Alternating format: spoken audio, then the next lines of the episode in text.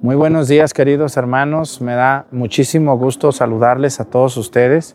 Les doy la bienvenida, les invito a que nos acompañen en esta celebración y nos permitan estar con ustedes en esta misa. ¿eh? Bienvenidos todos ustedes. Que te vaya bien, hasta luego. Cuídate mucho, adiós muchachona. ¿Cómo ven doña Chana? ¿Ya se va? ¿Eh? Doña Chana es una de las tantas personas buenas de aquí de Pochahuisco. Vámonos. Incensario.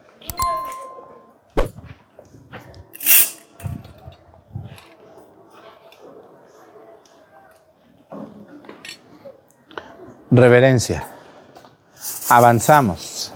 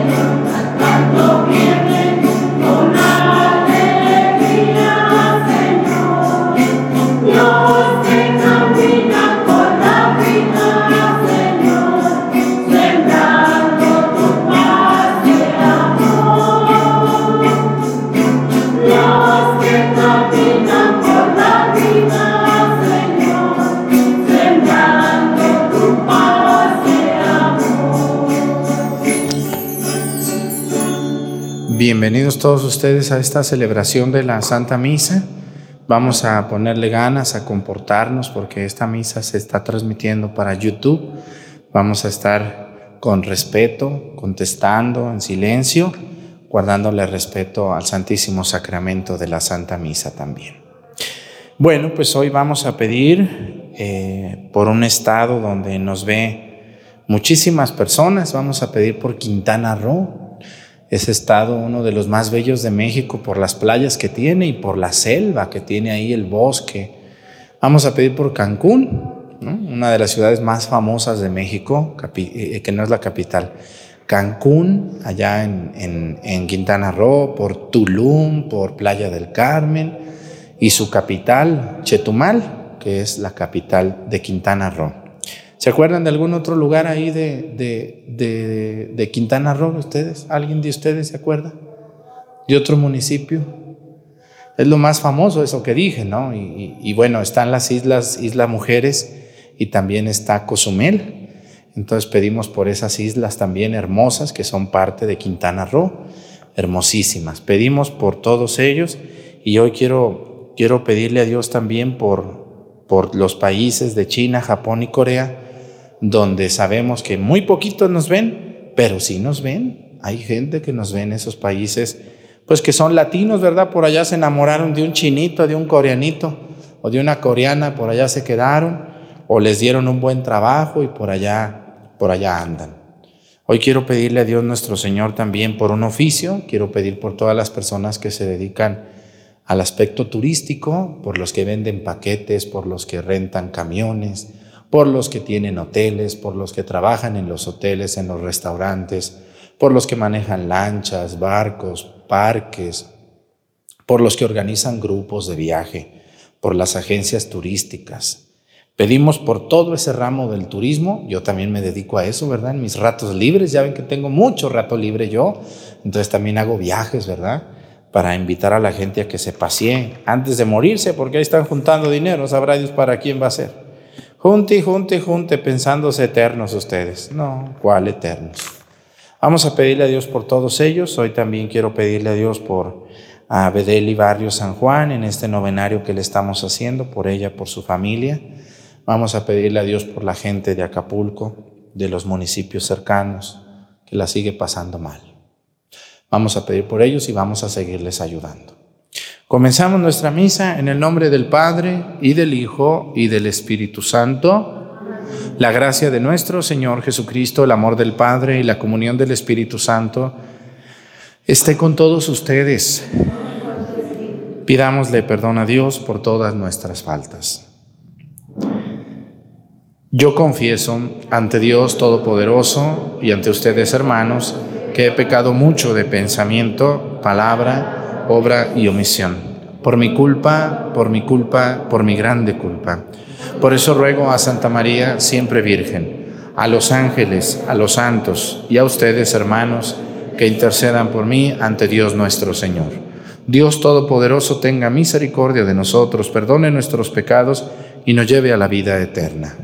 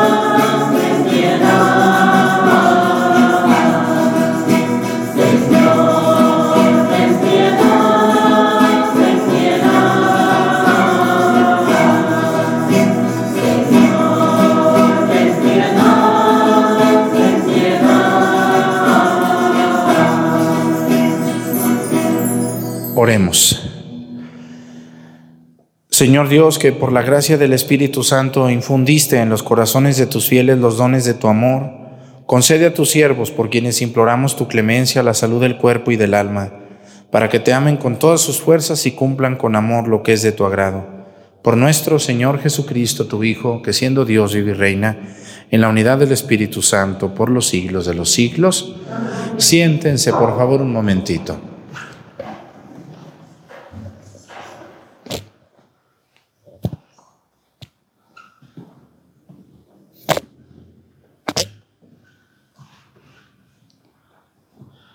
Del libro del profeta Daniel.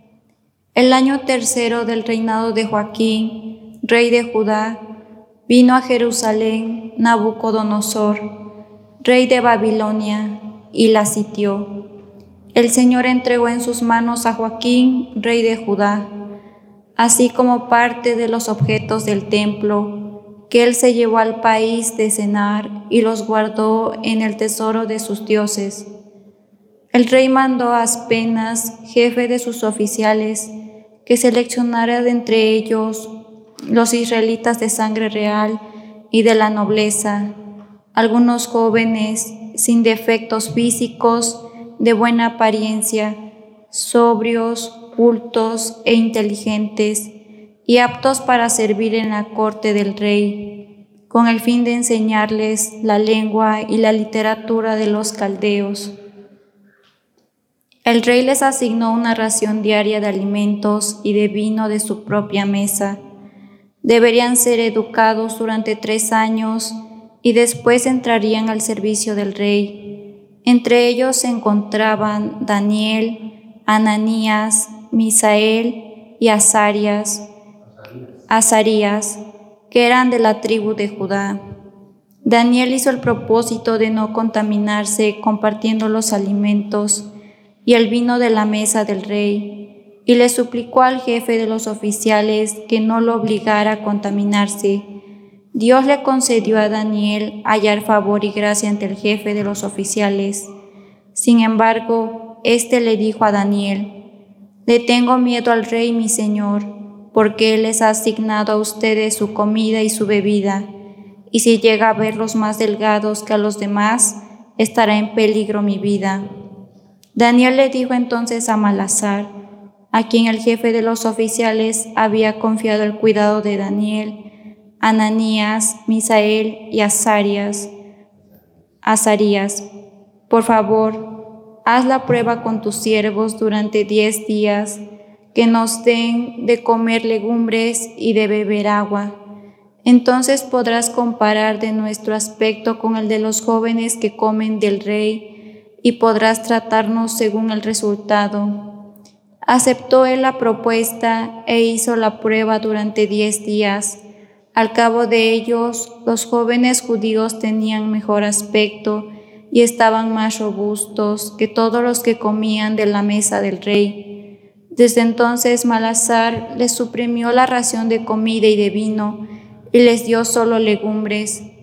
A estos cuatro jóvenes les concedió sabiduría e inteligencia en toda clase de ciencia.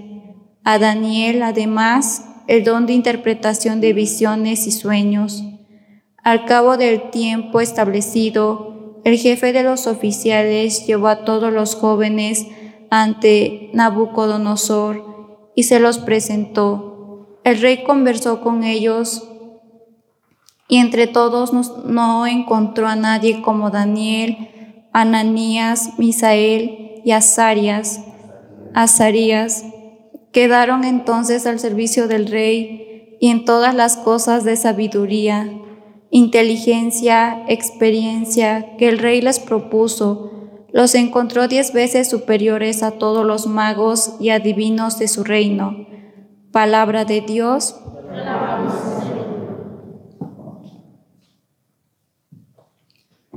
Bendito seas para siempre. Señor. Bendito seas para siempre, Señor. Bendito seas, Señor, Dios de nuestros padres, que tu nombre santo y glorioso sea bendito.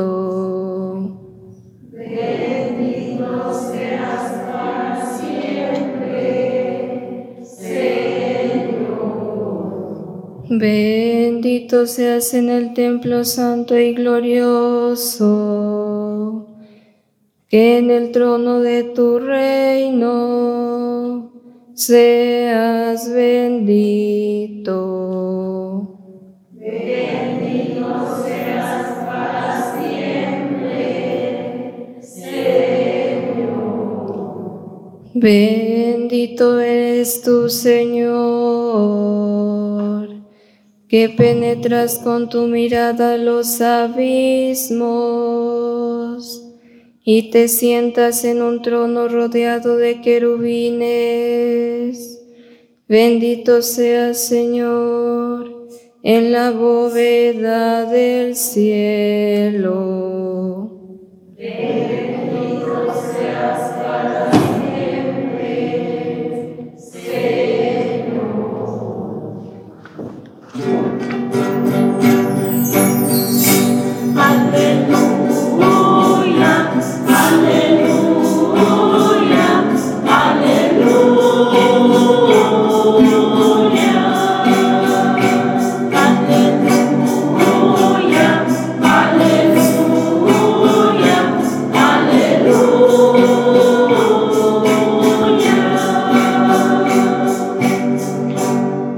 Estén preparados porque no saben a qué hora va a venir el Hijo del Hombre.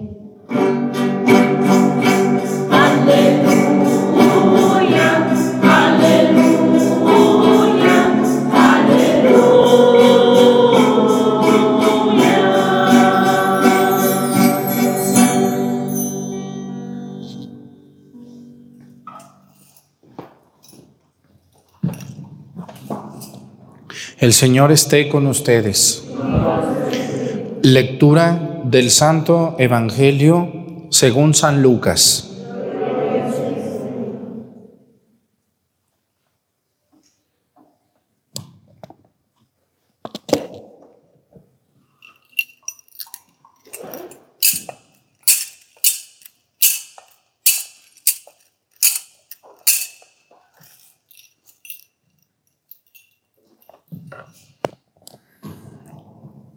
En aquel tiempo, levantando los ojos, Jesús vio a unos ricos que echaban sus donativos en las alcancías del templo. Vio también a una viuda pobre que echaba allí dos moneditas y dijo, yo les aseguro que esta pobre viuda ha dado más que todos porque estos dan a Dios de lo que les sobra, pero ella, en su pobreza, ha dado todo lo que tenía para vivir. Palabra del Señor. Siéntense, por favor. La protagonista del Evangelio hoy es una mujer y curiosamente tiene una situación eh, a veces complicada. Es viuda, no tiene marido. No sabemos si tiene hijos, pero es viuda. Y, y, es muy famoso este Evangelio. Voy a profundizar mucho en esta situación. Primero que nada, vamos a entender lo que era la mujer en el año 33 de este tiempo, de, del tiempo de Cristo. Estamos hablando del año 33, el año 32 después de Cristo. Las mujeres en el siglo I, en Judea, donde la gente era de religión judía y aparte estaban dominados por los romanos, las mujeres judías eran cero a la izquierda. ¿Me están oyendo mujeres? Eran cero a la izquierda. ¿Qué esperanzas que tuvieran derecho a votar, derecho a decidir, derecho a tener, derecho a poseer? Las mujeres eran solamente vistas para criar, tener hijos y criar y trabajar. Cero a la izquierda.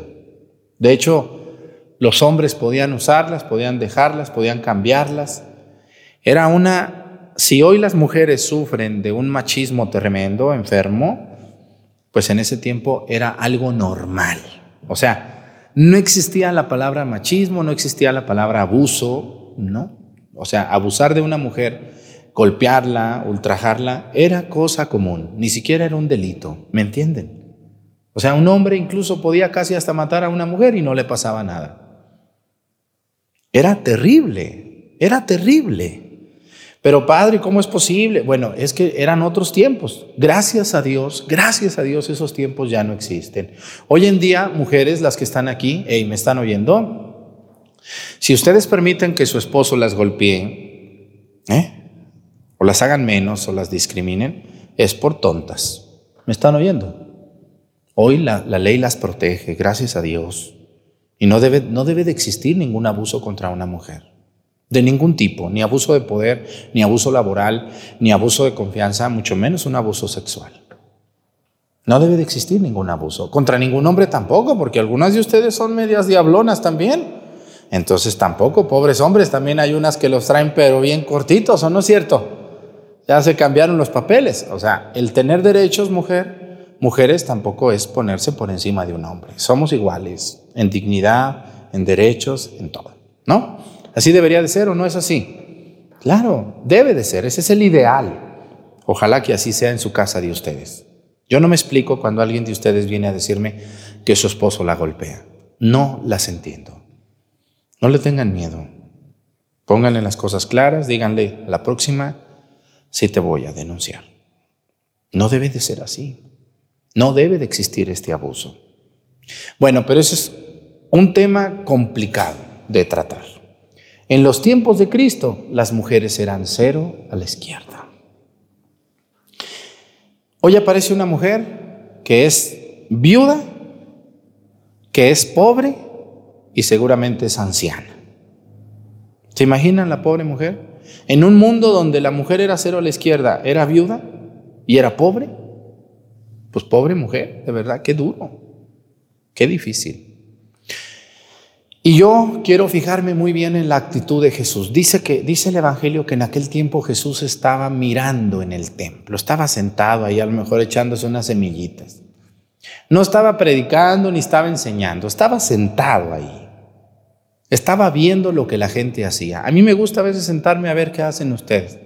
Luego me gusta ver cómo le bailan a San Lucas, me gusta ver qué hacen esto, qué hacen lo otro. Digo, a ver, ahora qué van a hacer estos atarantados, desobedientes. Y Jesús yo creo que eso hizo. Estaba sentado viendo lo que la gente hacía y vio a unos ricos que estaban dando qué? ¿Qué estaban dando? Estaban dando una limosna, un donativo grande en las alcancías para que los viera la gente, claro, así. A ver, saca las monedas de oro y ponlas allí, que todo el mundo vea que nosotros, nosotros sí damos y somos ricos. Ponlo ahí, que se vea. A mí algo que me, que me, da mucha molestia es cuando voy a un templo y luego me fijo ahí en las bancas. Donado por doña Chana, donado por doña Juana. Pues entonces pues ya no donaste nada, porque dice el Evangelio que quien, quien hace un favor y los hombres le aplauden, pues Dios ya no le debe nada. Muchos donativos deben de pasar en silencio, ¿eh? en silencio, en privado, donde no se vea. ¿Es bueno poner una placa al final? Sí, claro, claro que sí. Pero no poner, casi quieren dar una vela y casi quieren que le ponga ahí, donado por doña Chana, fulana de tal, una vela ahí, una cubeta. ¿Qué estamos buscando cuando damos eso? Quizá el reconocimiento de los hombres y no el de Dios. Y es algo muy gustoso, pues a quien no le gusta que le aplaudan, a quien no le gusta que le, que le reconozcan, a todos nos gusta. Es algo muy humano esto. Y hay que reconocerle en su momento a la persona, pero ante Dios debemos de ser muy privados de lo que hacemos, ¿no? A mí hay gente que me dice, ay, usted sube videos que anda haciendo el templo y que anda... Mire señora, no lo hago para lucirme, lo hago para demostrarle a quien me da, que por cierto, usted no es, que sí se está haciendo lo que me dan. Porque imagínense, yo recibo dinero y no enseño en qué me lo gasto, ¿qué pensarían de mí? Ay, el padre, qué bien le va. No, y como muchos que me ayudan no viven aquí, yo tengo que hacer videos mostrando, miren el techo, miren el piso, miren. Es para que la gente que no vive aquí vea que sí se está haciendo. Pero no es una gloria mía, es la gloria de mucho equipo, de mucha gente, buena, generosa. Jesús critica, Jesús critica, fíjense, Jesús critica no lo que da uno y da otro. ¿Qué es lo que critican? ¿Qué es lo que critica Jesús? Que los ricos daban de lo que les sobraba. No criticó lo que dieron, porque a lo mejor dieron mucho y qué bueno. Ojalá a mí me llegara alguien que me diera mucho, aunque, me dé, aunque dé lo que dé, qué bueno. Lo que Jesús critica es, es, estos están dando de lo que les sobra. Tienen mucho más, pero no dan más que lo que les sobra. La Madre Teresa de Calcuta va a hacer una frase increíble, impresionante, si saben quién es la Madre Teresa de Calcuta, les recomiendo una película de ella, si no les gusta leer su vida. Era una monja de esas monjas que tenían colegios de niños ricos. ¿Sí sabían eso? Ya ven que hay colegios pues de niños ricos, ¿no? Ella trabajaba allí en Yugoslavia, ella es de Yugoslavia. Era una monja pues de niños ricos, fresas, hay niños muy pipiris nice, muy creídos. Pero ella dice que ella sentía en su corazón que pues ella podía hacer algo más. Y con mucho respeto, felicidades a las, monjitas que tienen sus colegios de ricos o de no tan ricos, pues hacen un gran trabajo, ¿no? Hay colegios católicos de monjitas que son excelentes. Y la vocación de esas monjitas, pues es muy buena. Yo no aguantaría un chamaco de esos traviesos, preguntones, desobedientes. Ellas lo hacen. Pero la Madre Teresa de Calcuta, como que dijo, yo no soy para esto, como que yo tengo otra vocación. Y la Madre Teresa de Calcuta le pide permiso a su superiora, le niegan el permiso, luego vuelve a pedírselo y ya después de mucho tiempo se lo, se lo dan. Y ella pidió permiso para ir a atender a la gente más pobre de la India, donde casi no había católicos. Y ella se va con su vestimenta, así como las ven a las, a las siervas, eh, son las hermanas de los pobres, así se llaman ellas. ¿Sí las han visto? Unas monjitas con una vestimenta blanca, con unas líneas azules en las orillas de la, del manto. Y ella se va a la India sola. Escúchenme bien, sola. Dicen que llevaba en su, en su bolsa lo que equivalía a 60 dólares. No tenía más. Llegó a la calle y se puso a atender a los leprosos que no eran católicos, eran hindúes, eran musulmanes. Se puso a atenderlos, a bañarlos, a limpiarlos, le prestaron un cuartito, luego se le unieron otras mujeres como ella, que querían servir a Dios así. Y después el mismo gobierno de ahí le regaló una cochera donde empezaron a llegar a todos esos hombres leprosos, asquerosos, mujeres ya desahuciadas por los médicos, ya ni sus familias lo soportaban, porque la lepra es una enfermedad de la piel, aparte de, mortal, asquerosa, apestosa, desagradable, y ella los atendía. Nunca se enfermó de lepra, más de 40 años sirviendo, nunca se enfermó de lepra, ella tocaba a las personas. Nunca se enfermó. Se murió de viejita, la Madre Teresa. Y, algo increíble de esta monja es que empezó a atender católicos y no católicos. Después le, le, regalaron esa cochera y luego le regalaron una casa porque ella hacía lo que nadie quería hacer. Ni el gobierno quería a esas pobres personas, ¿no? Y ella empezó, le dieron una casa allí para que la usara y allí empezó su congregación de las siervas de los pobres, las hermanas de los pobres. Y le decían, madre, pero ¿cómo usted es capaz de hacer esto? O sea, ¿qué, la mueve a usted a hacer esto? La entrevistaron y, ella va a decir una frase que decía, para mí, le, le preguntaron, ¿para usted qué significa la palabra amor? Y ella dijo, amor es dar hasta que duela. Si no duele, no es amor. Es conveniencia. Dar hasta que duela. Qué admirable mujer. Hoy esa congregación es una de las congregaciones que más mujeres tiene al servicio del mundo. Después la madre va a, abrir, un leprosario en la India, en Calcuta, por eso se llama Teresa de Calcuta. Calcuta era la ciudad más pobre del mundo cuando ella se fue allí. Y después va a abrir otra, otro leprosario en Bombay, ahí en, en, la India, y después se va a regar. Y hoy tiene hospitales por todo el mundo con monjas, siervas de los pobres, hermanas de los pobres atendiendo. Y yo las admiro porque yo sé, esas monjitas se levantan a las 4 de la mañana, dos horas a rezar ante el Santísimo, y a las 6 de la mañana empiezan a trabajar en silencio, en silencio. ¿Cuándo han visto en la televisión eso? ¿Qué hace la iglesia por la gente? ¿Qué haces tú? ¿Qué haces tú? ¿Tú qué haces? Viejo hablador. Nada, hablar, criticar sin saber. Y bueno, les hablo más de la Madre Teresa porque me apasiona y ahorita les sigo con la viuda pobre. La Madre Teresa Calcuta es el mejor ejemplo de que no hay que dar lo que te sobra a Dios, sino hay que dar lo mejor de ti. Esa es la frase de ella para ellas. Hay que dar lo mejor de nosotras.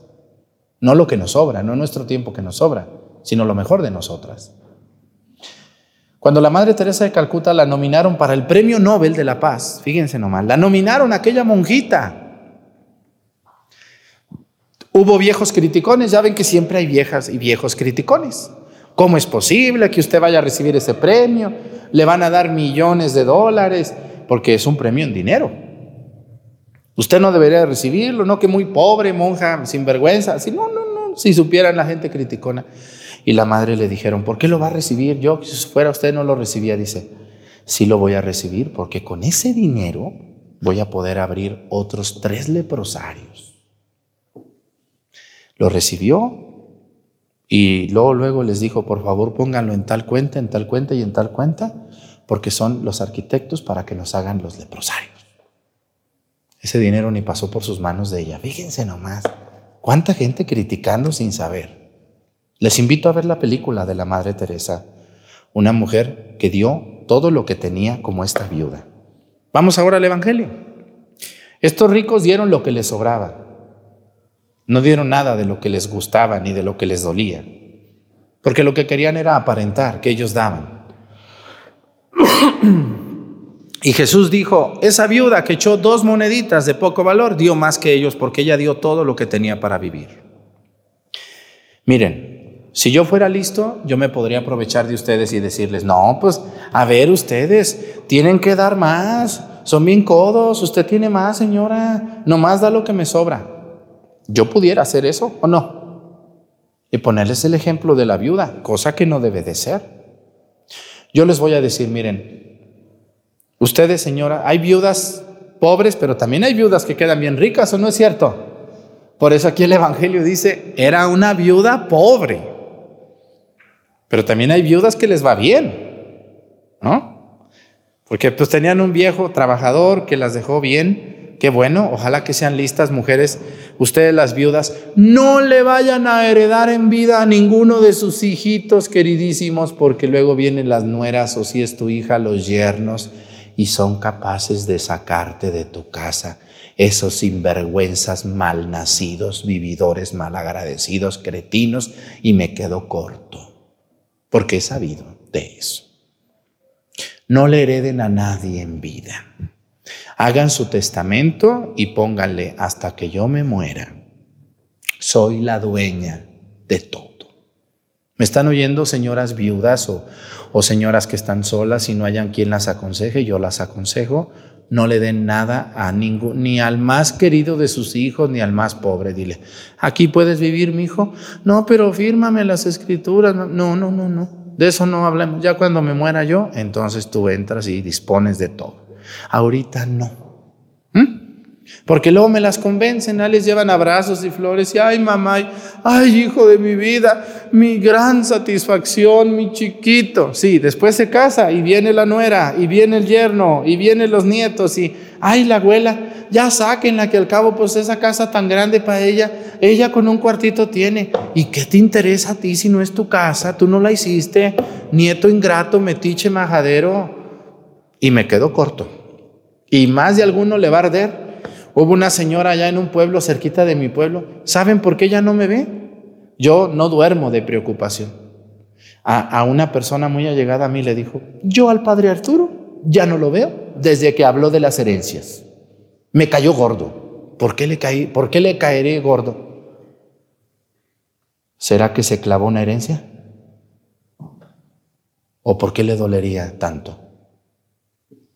¿Sí será eso? ¿Sí creen que haya gente capaz de hacer eso? ¿De sacar a su abuela o a su madre? Bueno, entonces sí los hay, por eso le ardió y cuando arde pues duele y brincan y gritan y echan malo. Y yo, ni el sueño se me va, no me vea, usted no me ve, pero otras tres llegan, mejores que usted. Así que señoras, ¿me están oyendo? No le hereden a nadie en vida hasta que se mueran, dejen el testamento listo y ya. ¿Me están oyendo? Señoras, señores, por favor, por favor, yo sé lo que les digo. Después no me vengan a mí a platicar historias que mi hermana, que mi hijo, que mi primo, que no me anden con ni que yo fuera el juez, vayan con el juez y hay que háganse bolas. Hagan su testamento y eso les va a ahorrar muchos problemas a sus hijos y a sus nietos. Volvamos al tema. Esta viuda dio todo lo que tenía para vivir. No tenía más. Yo les quiero yo pudiera ser un sacerdote que dijera, denme más, usted tiene más, señora, por nomás me da lo que le sobra, mire el Evangelio lo que habla de la viuda pobre. No, eso es abusar del Evangelio. Lo que el Evangelio nos habla es que, dimos, que demos lo mejor de nosotros. Si voy a cantar en la iglesia, le voy a poner todas mis ganas. ¿eh? Si voy a limpiar la iglesia, la voy a limpiar con gusto y con todas mis fuerzas. Si voy a rezar, si voy a limpiar, si voy a ayudar, si voy a servir, si voy a leer, lo que haga en la iglesia con todas mis ganas. ¿eh? Esto no se refiere solo al dinero, se refiere al esfuerzo, al tiempo, a la dedicación, a lo que no es dinero, pero que también es importante. Y les voy a decir algo, miren. Yo sé que esto a algunos colegas míos no les va a gustar, pero pues bueno, pues ¿A quién le gusta que le digan la verdad? Cuando ustedes tengan un dinerito y quieran ayudar a las cosas de Dios, ustedes como buenos cristianos y buenos católicos que son, pueden ayudar a dos cosas. A los pobres, a los discriminados, a los desahuciados, a los niños, a los huérfanos, a los viejos. O pueden ayudar a, las obras materiales o de evangelización de la iglesia. Por ejemplo, yo veo que mi parroquia pues ya está bonita, ya está terminada, está pintadita, está arreglada, ya no ocupa nada. Que van a comprar una puerta, ¿cuánto cuesta la puerta? Yo la pago. Pero si yo veo que mi parroquia ya está muy bien todo, pues ahí no necesito de dar, ¿o sí? Pues hay que dar, claro, porque el Padre, pues la verdad los sacerdotes comemos gracias a ustedes. Los que nos ven, por ejemplo, en España, ¿sabían que en España a los, a los sacerdotes les paga el gobierno? Sí les paga. Allá llega una encuesta a cada casa cada año y te dicen, ¿de qué religión eres? Y ya le tachas ahí, católico, muy bien. Entonces de los impuestos, el gobierno les paga a los sacerdotes. Qué suave. Pero aquí en México no. Aquí en México, si ustedes no me dan, bailo con la más fea. Vivimos de lo que ustedes nos dan. Así de sencillo. Entonces, hay que dar, claro, hay que dar en la colecta, en el canastito, porque pues el padre vive de eso y de ahí se paga la luz, se paga la, la cocinera, la persona que toca las campanas, todo se paga de allí, ¿no? Pero miren, señoras, ustedes las que están viendo la misa, yo les invito a que cuando vayan a dar un donativo mayor, pues busquen las parroquias de las periferias, sobre todo en las ciudades. Hay muchos sacerdotes en la orilla de la ciudad que los mandaron, muchos de ellos muy jóvenes. Los manda el obispo allí y les dice, pues ay, tú construye allí. Y los mandan a colonias donde la gente apenas está haciendo sus casas.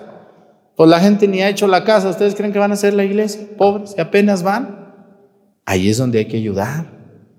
Hay que buscar una parroquia en la periferia. ¿eh? Ustedes, las señoras que tienen la posibilidad económica, hay que buscar esas parroquias y decir, Padre, este, ya vi que usted está construyendo, ¿qué, es lo que va a poner aquí? No, pues, pues vamos a hacer la losa. ¿Y, ¿Y qué le falta? No, pues me falta cemento. Yo le voy a mandar cinco toneladas de cemento. Allí es donde hay que ayudar, ¿me están oyendo? Allí. Oiga, Padre, que, que van a, a, restaurar la imagen de la Virgen, yo, yo pago la restauración, no hay problema. O sea, hay que ayudar donde se ocupa que ayudemos. Si en tu parroquia, desde que tú vives en el centro de la ciudad o eso, a lo mejor no ocupa nada materialmente, pero aquí es donde yo les digo, hay que saber ayudar en lo material y también en lo espiritual. Que va a haber un retiro de jóvenes, que van a venir aquí eh, 100 jóvenes a pasar un retiro de todo un día. Y ahí está la señora que tiene dinerito, que quedó viuda y quedó rica, o está casada, también las casadas a veces también forradas porque tienen un buen marido y porque ya son listas también. Padre, este, yo sé que la parroquia no necesita, pero me doy cuenta que va a haber un retiro. ¿Cuántos jóvenes son? Pues como 100. Yo, yo les voy a pagar el desayuno.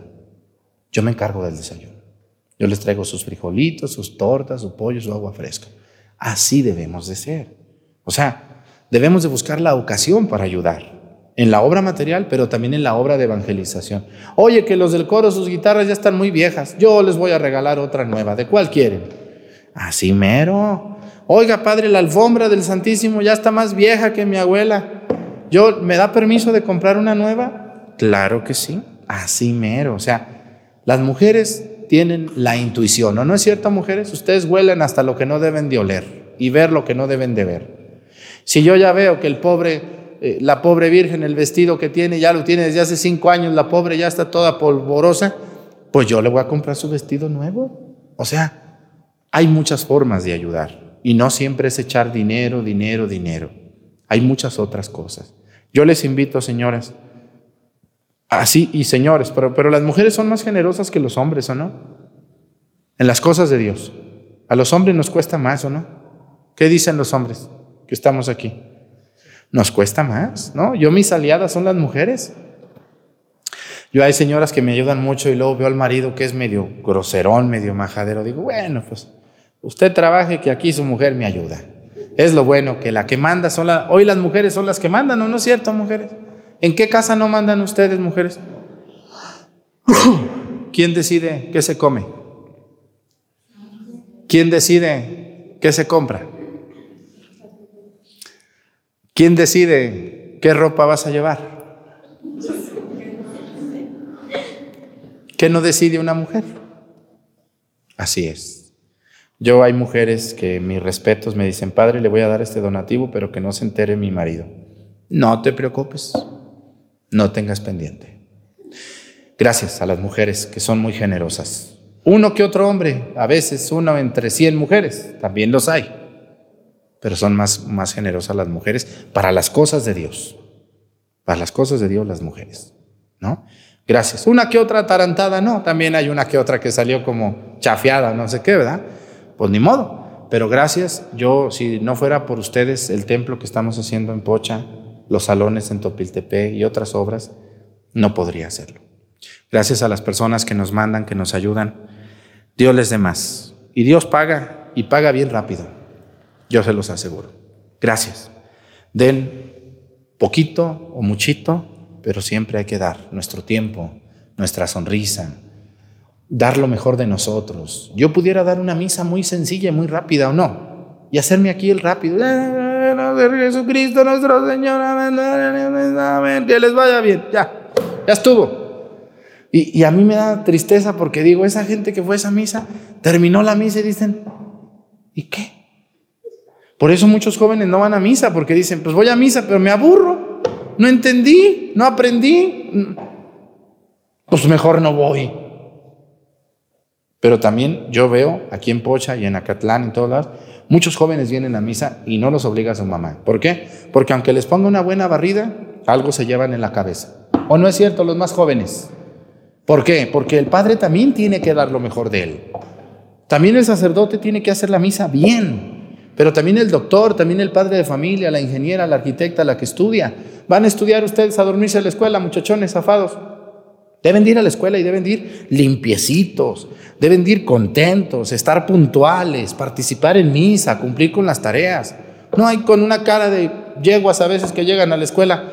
Pues ¿quién quiere esas caronas que llevan todos ojerosos, todos? Deben de dar lo mejor de nosotros. Cada quien debe de dar lo mejor de nosotros en lo que nos toca hacer. Cuando ustedes van a un restaurante y luego, luego llega el mesero y les dice, ¿qué va a querer, señora? Buenas tardes, mire, tenemos esto y esto. Ah, me trae esto. ¿Y me trae primero un vaso de agua? Claro que sí, señora. ¿No le dejan propina? Pero cuando llega el mesero con su cara de yegua, enojado, o no llega, oiga, eh, eh, ahorita. Así es. Esto aplica en todo. Cuando damos lo mejor de nosotros, todo regresa. Felicidades a las que ayudan a las parroquias. Busquen ayudar en las iglesias que se están construyendo principalmente. Es donde más se ocupa ayuda. Cuando un sacerdote haga una rifa para una construcción, cómprenle un boleto. Es tan feo que no le compran a uno nada. Ahí nomás lo ven a uno ahí como extraño. Pues que Dios les ayude. Ya me pasé del tiempo, discúlpenme. ¿Ya se aburrieron? No, bueno, pues háganme caso, no nomás me oigan. Yo tengo muchos que nomás me ven, dicen, ay, Padre Arturo, yo todos los días me amanezco viéndolo. Pero no me hace caso, doña Chana, doña Juana, don Maclovio, criticó, nomás me ve, pero no, no me hace caso. En vano me canso. Háganme caso y verán que les va a ir mejor si le dan a Dios algo o mucho de lo que tienen. De pie. Creo en un solo, perdón, no, es, no hay credo hoy. Estoy avionado ya. Presentemos ante el Señor nuestras intenciones. Vamos a decir todos, Padre, escúchanos.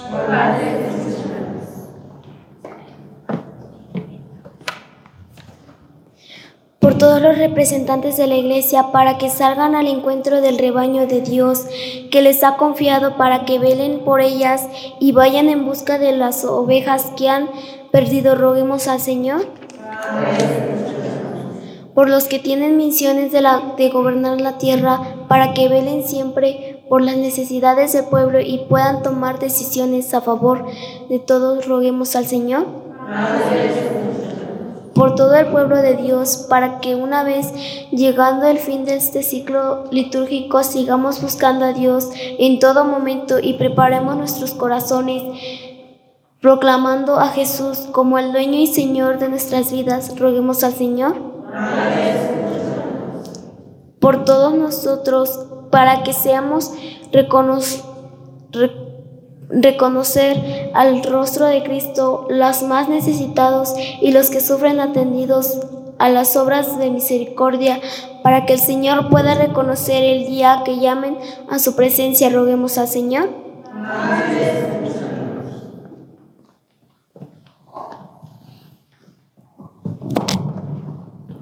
Pidamos a Dios por todas las viudas, todos los viudos, que Dios los acompañe, que Dios sea su fortaleza, que Dios los bendiga y nunca se sientan solos, siempre acompañados por Dios. Por Jesucristo nuestro Señor. Siéntense, por favor.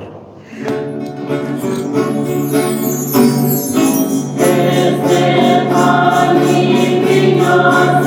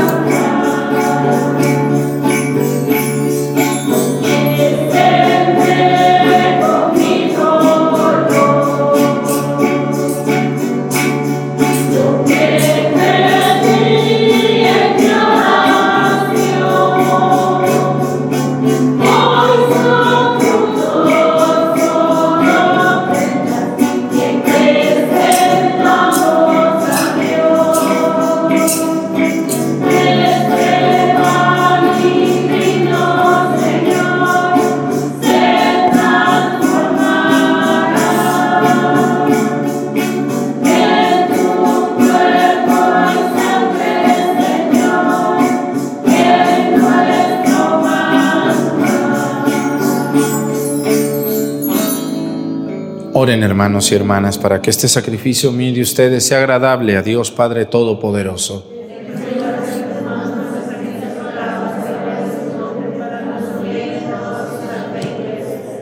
Apiédate, Señor, de tus siervos por quienes ofrecemos este sacrificio de alabanza a tu majestad, para que por afecto, por efecto de estos santos misterios obtengan la gracia de tu bendición celestial y alcancen la gloria de la felicidad eterna por Jesucristo nuestro Señor.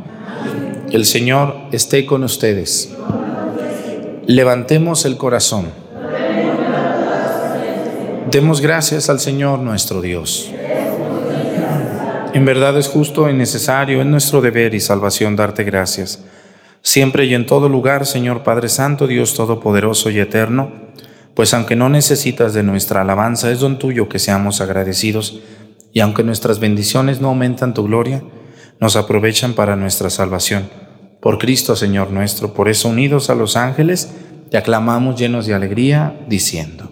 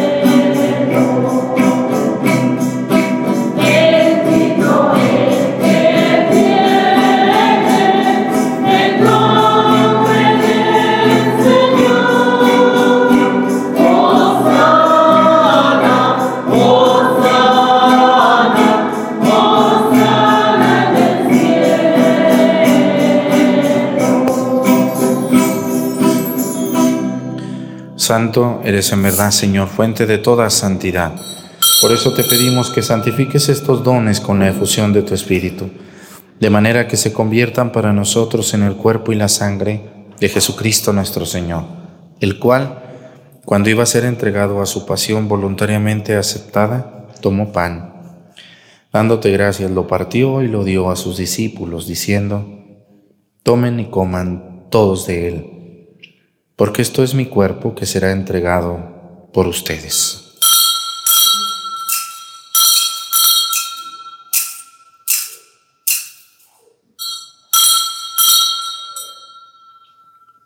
Del mismo modo, acabada la cena, tomó el cáliz y dándote gracias de nuevo, lo pasó a sus discípulos, diciendo, tomen y beban todos de él, porque este es el cáliz de mi sangre, sangre de la alianza nueva y eterna, que será derramada por ustedes y por muchos para el perdón de los pecados.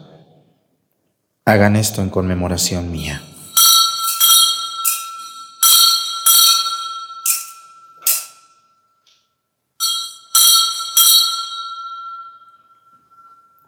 Este es el sacramento de nuestra fe.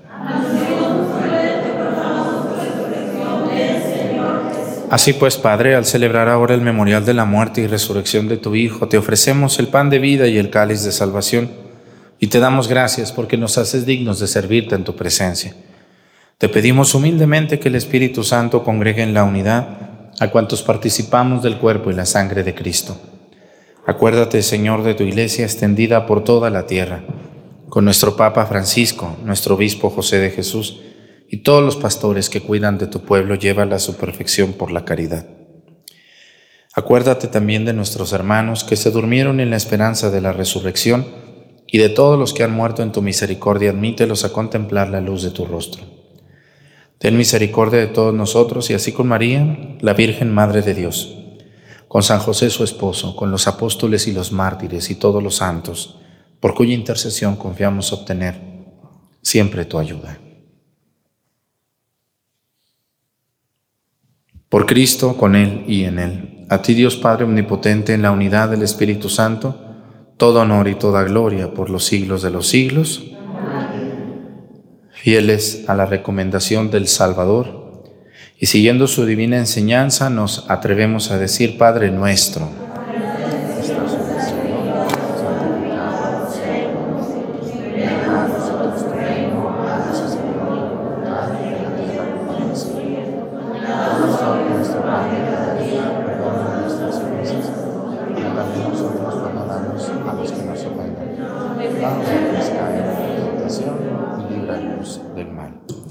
Líbranos de todos los males, Señor, y concédenos la paz en nuestros días para que, ayudados por tu misericordia, vivamos siempre libres de pecado y protegidos de toda perturbación, mientras esperamos la gloriosa venida de nuestro Salvador Jesucristo.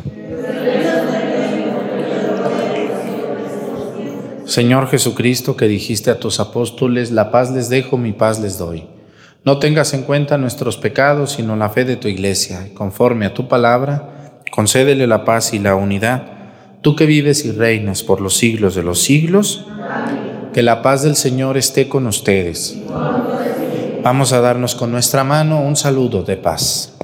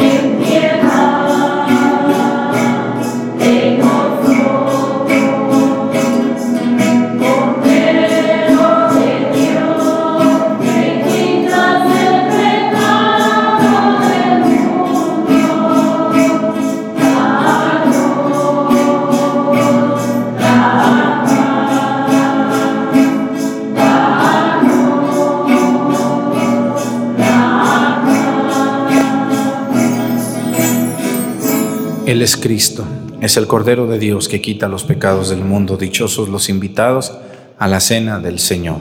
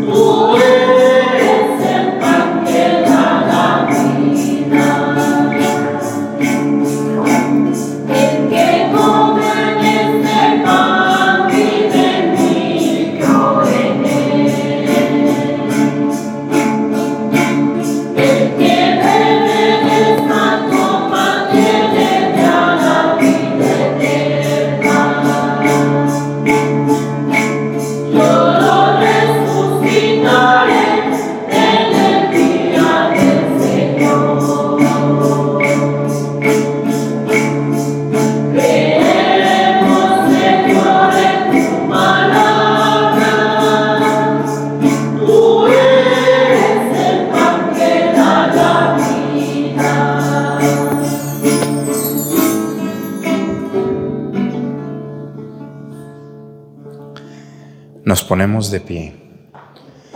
Oremos.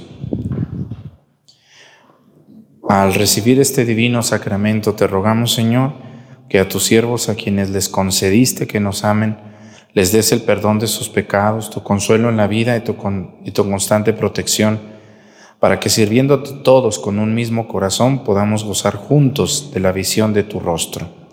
Por Jesucristo nuestro Señor. Pues muchas gracias a toda la gente que ayuda en las iglesias, así como la viuda. Algunas, aunque no están viudas o viudos, podemos ayudar. Cuando vayan a ayudar económicamente, busquen las iglesias pues que se están construyendo, que se están restaurando. Y ahí es donde debemos de ayudar. Ayudemos a la iglesia en sus necesidades espirituales y sobre todo de evangelización.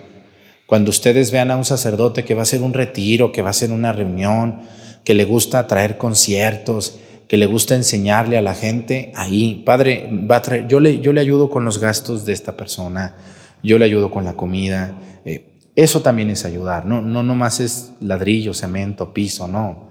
También la evangelización, patrocinar alguna, alguna, alguna obra de enseñanza para el pueblo también, eso es ayudar. Y muchas gracias, yo tengo un una lista innumerable de personas que me ha ayudado en las obras que yo he emprendido. Casi siempre yo he estado en parroquias de la orilla, así, donde hay que empezar de ceros. Y por eso yo lo digo, porque yo sé lo que se siente que te manden a un lugar y te echen la bendición y te digan, ah, lo que puedes. Y por eso yo animo a las personas a ayudar a las parroquias que están destruidas, que se están comenzando a hacer. Ojalá las parroquias importantes no me lo tomen a mal, ¿verdad? Y que lo entiendan, que debemos de ayudar donde se está construyendo. El Señor esté con ustedes. Y la bendición de Dios Padre, Hijo y Espíritu Santo descienda sobre ustedes y permanezca para siempre. Tengan un bonito día, nos vemos mañana con la ayuda de Dios.